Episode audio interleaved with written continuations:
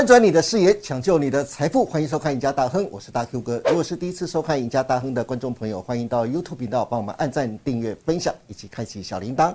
此外，你也可以到 FB 上去搜寻 “Smart 金融库社团”，里面有许多的分析师以及财经专家，每天都会针对国际财经、台股趋势、个股走势发表精辟的分析，欢迎大家都能踊跃加入。好，今天节目一开始，赶快先来欢迎我们的施工资深分析师李永年老师，永年哥你好。哎，股神好，各位观众朋友大家好。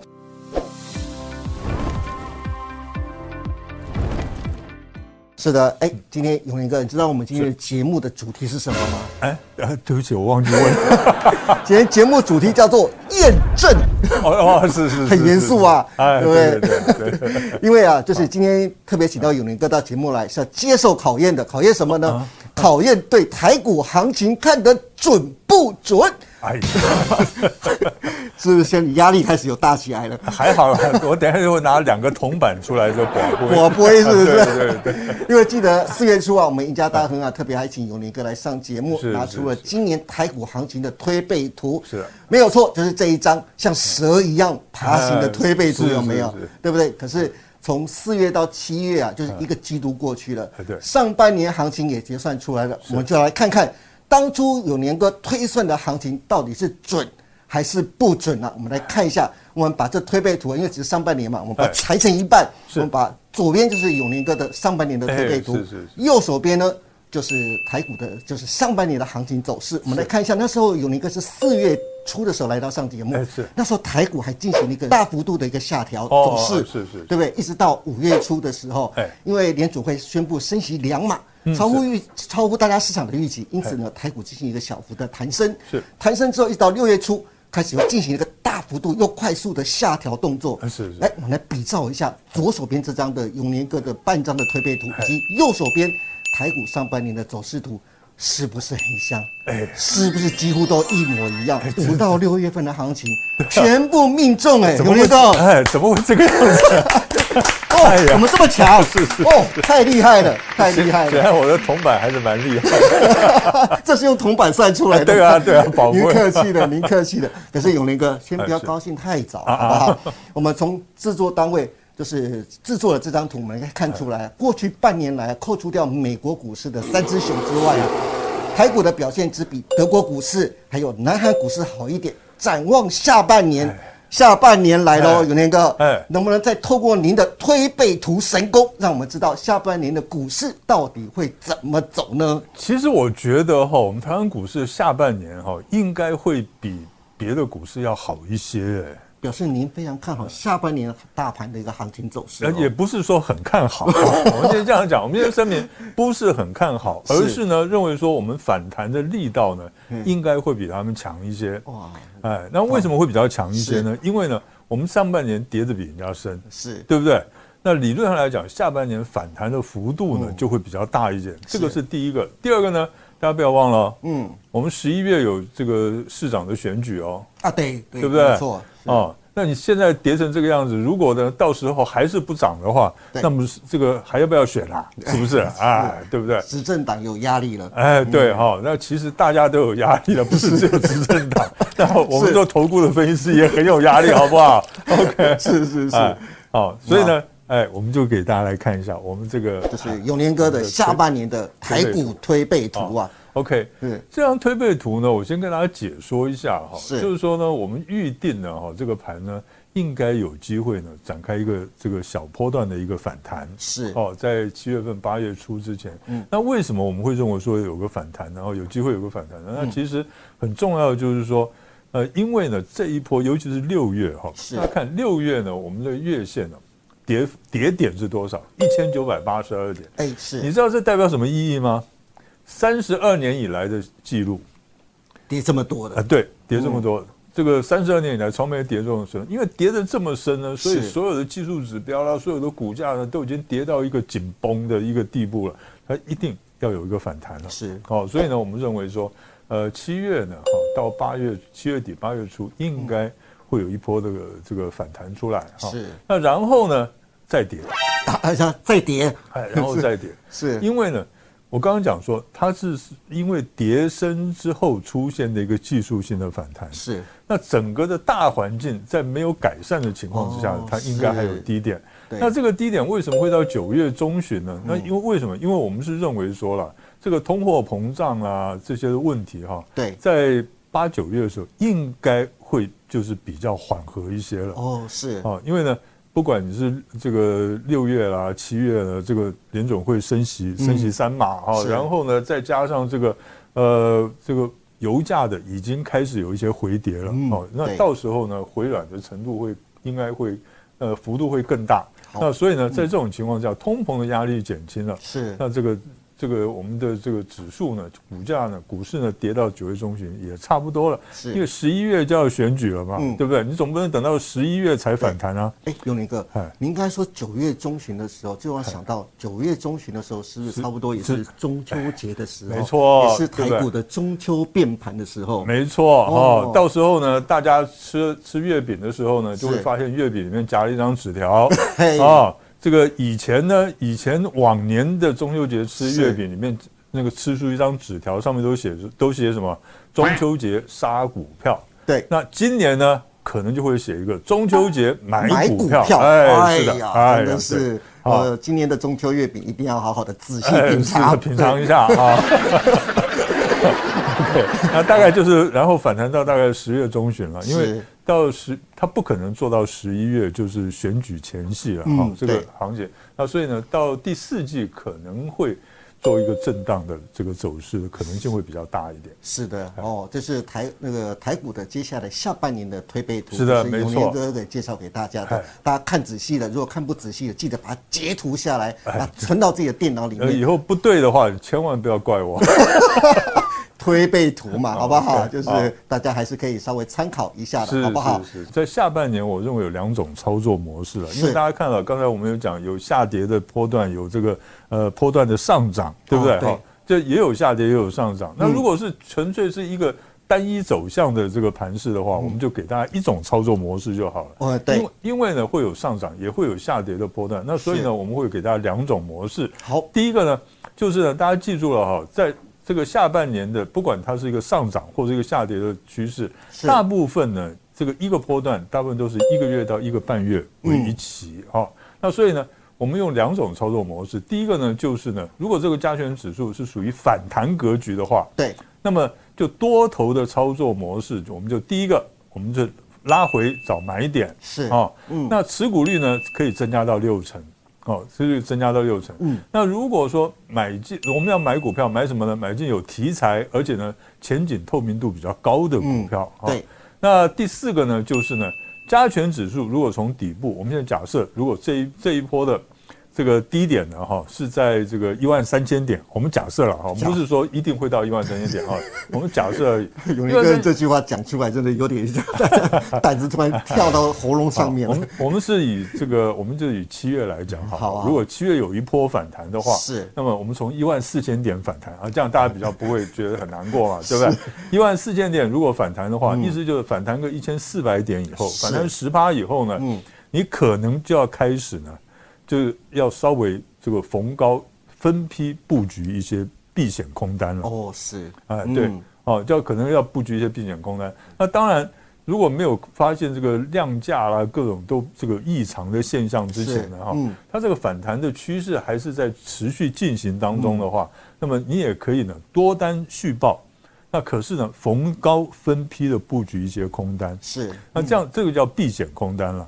那等到呢确定这个大盘要开始这个开始要往下走的时候呢，我们就进入第二种的操作模式了。是，就是呢空头的操作模式。好，那这个空头操作模式呢，那要怎么做呢？就是说，我们呢到时候一看头部成型了，开始要正式的回档了，我们就把多单的持股率呢降到。三成以下是哦，嗯，那原本是在六成嘛，对吧？我们就降到三成以下，嗯，然后呢，逢反弹，我们就这些多出来的资金，我们逢反弹，我们就开始布空单，是，就开始放空，嗯哦，那放空呢？放空什么股票呢？就前景有疑虑，而且呢，这个营运呢是持续衰退的个股，哦，好不好？是啊，那第四个呢？好，这个就是怎么样？等到加权指数回档百分之十以后呢？对，那你要分批。这个逢低呢要分批回补多单哦，是，就是当初卖掉了，嗯，这个股票呢，你要开始逢低要开始回补哦，是。哦，那这一点要特别的注意。嗯，OK，有一个从你的推背图来看，至少九月中旬之后啊。可能会有一波像样的反弹行情。对。如果投资人想在这时间点布局的话，嗯或是想在下半年慢慢布局股市的话，你有没有一些好的建议，或是可以布局的产业呢？其实哈、嗯。以现在来看哈、看到的就是两个月以后的这个是。这个行情哈、嗯。我们真的很难去去在现在就挑选出股票。哦，很难。我现在我现在譬如说了，今年年初的时候，所有的这个投资机构嗯都看好一些产业，都看五种产业，对啊，汽车电子啦、伺服器啦，对对不对？还有这个 AI 啦、五 G 啦，都看好。对，那可是呢，你会发现到了现在呢，没有了。当初看好几个，对，当初看好的产业呢，现在全部都跌下来了，没有人看好了，包括汽车电子哦，对哦，包括五 G，包括 AI，对不对是？通通都下来了。好，那么所以你现在呢，在目前这个位置叫我去嗯。选，就是说啊，到了这个九月中以后呢，就是是。将近第四季的时候，我们要买什么股票呢？嗯，我我现在只能跟大家讲说，其实有个原则，就是我们到时候看它有没有什么样的产业的股票，它是。是超跌的。对，哦，到时候呢，嗯。大家去找那种超跌的，譬如说，我们现在假设，譬如说台积电，嗯，哦，到时候跌到三百块了，能不能买？当然能买，怎么会不能买？三百块还不能买呀、对不对？哦，是，呃，你如果说你觉得三百块的台积电都太贵的话，那就就不要不要做股票了，在台湾，是不是？啊？是所以呢，我我的意思就在这边，因为嗯到时候我们要有一个原则，对。就你要看这个股票是不是超跌了，是。哦。那如果是那在这个我们现在的情况之下，那我们可以挑出两个产业，嗯。我们认为比较有机会的。哦，哪两个产业？哎第一个是替代能源哦，替代能源啊，源，我相信这个大家不会反对吧？是不是？对，哦，电费又涨了，然后呢又有缺电的危机，是不是哈、嗯那政府又在全力推动这个替代能源，对哦，那所以呢，那政策加持嘛，所以我觉得替代能源呢，逢低呢做一个呃做一个这个抄底的动作，应该是可以接受的。嗯，对哦，而且政策加持嘛，哎，对。嗯那另外呢，第二个呢，就是还是汽车电子了哈是。其实我这样子讲哈，因为现在要选电子股真的很难。对，真的很难哈、那汽车电子呢，当然也有一些杂音，可是呢，比较比较起来呢，像是伺服器啦，像是 AI 啦这些是东西，那他们算是比较这个前景算是比较好一点的。对。好、所以我们嗯。选一个、呃汽车电子的股票。可是是。呢，我在这边还是要提醒大家，嗯。我们是尽量做逢低承接的动作，好不好？好，永年哥啊，如果再为难你一点，是。只是你讲了两个产业嘛，一个是嗨替代能源，一个是汽车电子，对是不对？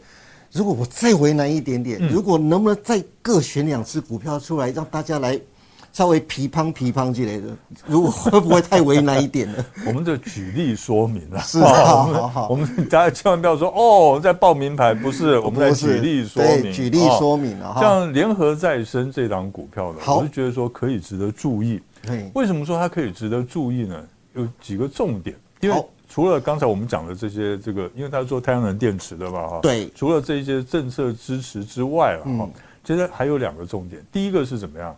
它今年的第一季就开始由亏转盈了，哇，哈。是。第二个重点呢是这个最底下这一行，大家看一下，嗯，它目前的净值是多少钱？九点七七元，只要再来一个二点零点二三元呢，呃，净值再增加零点二三元，它就开始恢复，可以恢复信用交易了。，对，这个自古以来哈，一档股票从呢禁止融资融券嗯，到开始可以恢复融资融券交易的话，是，股价没有不涨的。对，好、没有不涨的。所以呢，大家可以注意一下这一档股票。是。那当然，其他中间的这一些的这个这个利多，还有基本面的好处哈、嗯是。大家这个稍微看一下就可以了，我们就不用详细叙述了。好，那第二档呢？好，第二档呢就是上尾投控，哇，上尾投控做风力发电的，对。哈、大家不要看呢，它最近回档的幅度很大啊、那嗯可是呢，我们这样子看，因为它的题材在哪里？它的题材在第一个，今年中国大陆它风电的新增装置的容量啊，是年增率可以超过百分之二十。那中国大陆那边的增加呢，其实呢，和他们会跟我们台湾采购一些东西的对啊。那第二个呢，是因为上尾投控呢，它研发出来一个专利，什么样的专利呢？就是这个可回收热固树脂。它这个什么叫可回收热热固树脂呢？因为呢，它这个风力发电那个风扇的部分哈，对，有一些那个要做用那个树脂来固定的。哦，是。那它这个通常呢，就是用坏了就坏了，旧了就旧。哎，可是它这个是可以回收的，哦，可以回收再利用的。那市场那个接受度当然很高了哈。是。那所以呢，呃，这个专利呢，对他来讲是个非常是个财源了哈。那而且呢，六月份以来呢，投信是买超两千四两千八百多张哈。那这个投资方也可以注意一下的。好的，刚才永年哥特别提到是替代能源的部分嘛，那汽车电子是不是也给大家来两两只好的，好，汽车呢，汽车电子的部分呢，那我们可以看一下，第一个呢就是胡联哈。那大家可能会想说，哎，奇怪，你为什么不讲一些大家都习惯去看那些汽车电子的？恒鼎啊，对啊，为什么不看这些东西？东阳啊，好，其实哈，我刚刚刚才讲说，汽车电子这个，我们这选出来哈，这个产业选出来，会有一点点的在这边的呃杂音。其实这个这个产业有点杂音。是，当初在年初的时候，大家都会选汽车电子，一个最主要原因是因为大家都认为呢。到了下半年之后，对这个晶片的供给可以开始呢。这个原本是那个缺口很大，那现在开始减缓了，就是说晶片的供给可以开始顺利了。是，那么所以呢，整个的这个汽车的电子的供应呢，也可以开始很顺利的上线。那可是现在的问题是怎么样？现在问题是通膨太高。对，通膨高的时候呢，那大家呢原本很想买车的，现在想想。哎，我这个二手车还是随便再再继续撑一下好了。的确是。所以呢，现在呢，在美国那边呢，新车的销售率反而在下降之中。中国大陆也一样，是也在下降之中啊。那所以这一点来讲的话，就对这个汽车电子是比较不利的。嗯。不过呢，哈，在跟其他的产业相比，他们还算是好的。对。再加上呢，因为中国大陆呢，在第二季的时候，它推动了电动车下乡。对。哦，就价这这个计划。那而且呢，它补贴了多少？补贴一台补贴四万多块，哦，这个力道很大，这力道很大哦。对，四万多块。对啊，所以我们预计呢，今年光是中国大陆呢，它这个销售呢会年增两百万辆以上。哇，哦，少哎。所以呢，这个对这个呃汽车电子来讲的话，应该算是一个利多了。是，好，我们可以注意一下。第二个部分，第二个呢，升阳半导体的哈，升阳半导体呢，那其实呢，呃，我们可以看到呢，就是呢。这个在电动车发展已经是非常确定的一件，所以对半导体的需求量会持续攀升了啊。是，所以这档股票呢，当然它之前呢，这个已经做了一个这个呃短期的头部出来了哈。可是呢，我们觉得以长期来看的话，它还是呢在一个上升趋势轨道上面。所以呢，这一档股票呢，我们觉得还是可以持续观察、注意一下。嗯。好的，今天非常谢谢我们的施工李永年老师来到我们节目当中啊，为我们分享了这么多关于下半年走势的规划。永年哥再次介绍了他累积了四十八年功力的推背图啊，让大家参考。此外呢，永年哥推荐了两大产业有政策护持、进可攻、退可守的标的，希望对大家下半年的操作有所帮助。今天再次谢谢永年哥，也谢谢各位观众的收看《赢家大亨》，别忘记了每周一到周四下午的五点半，我们再见喽，拜拜，拜拜。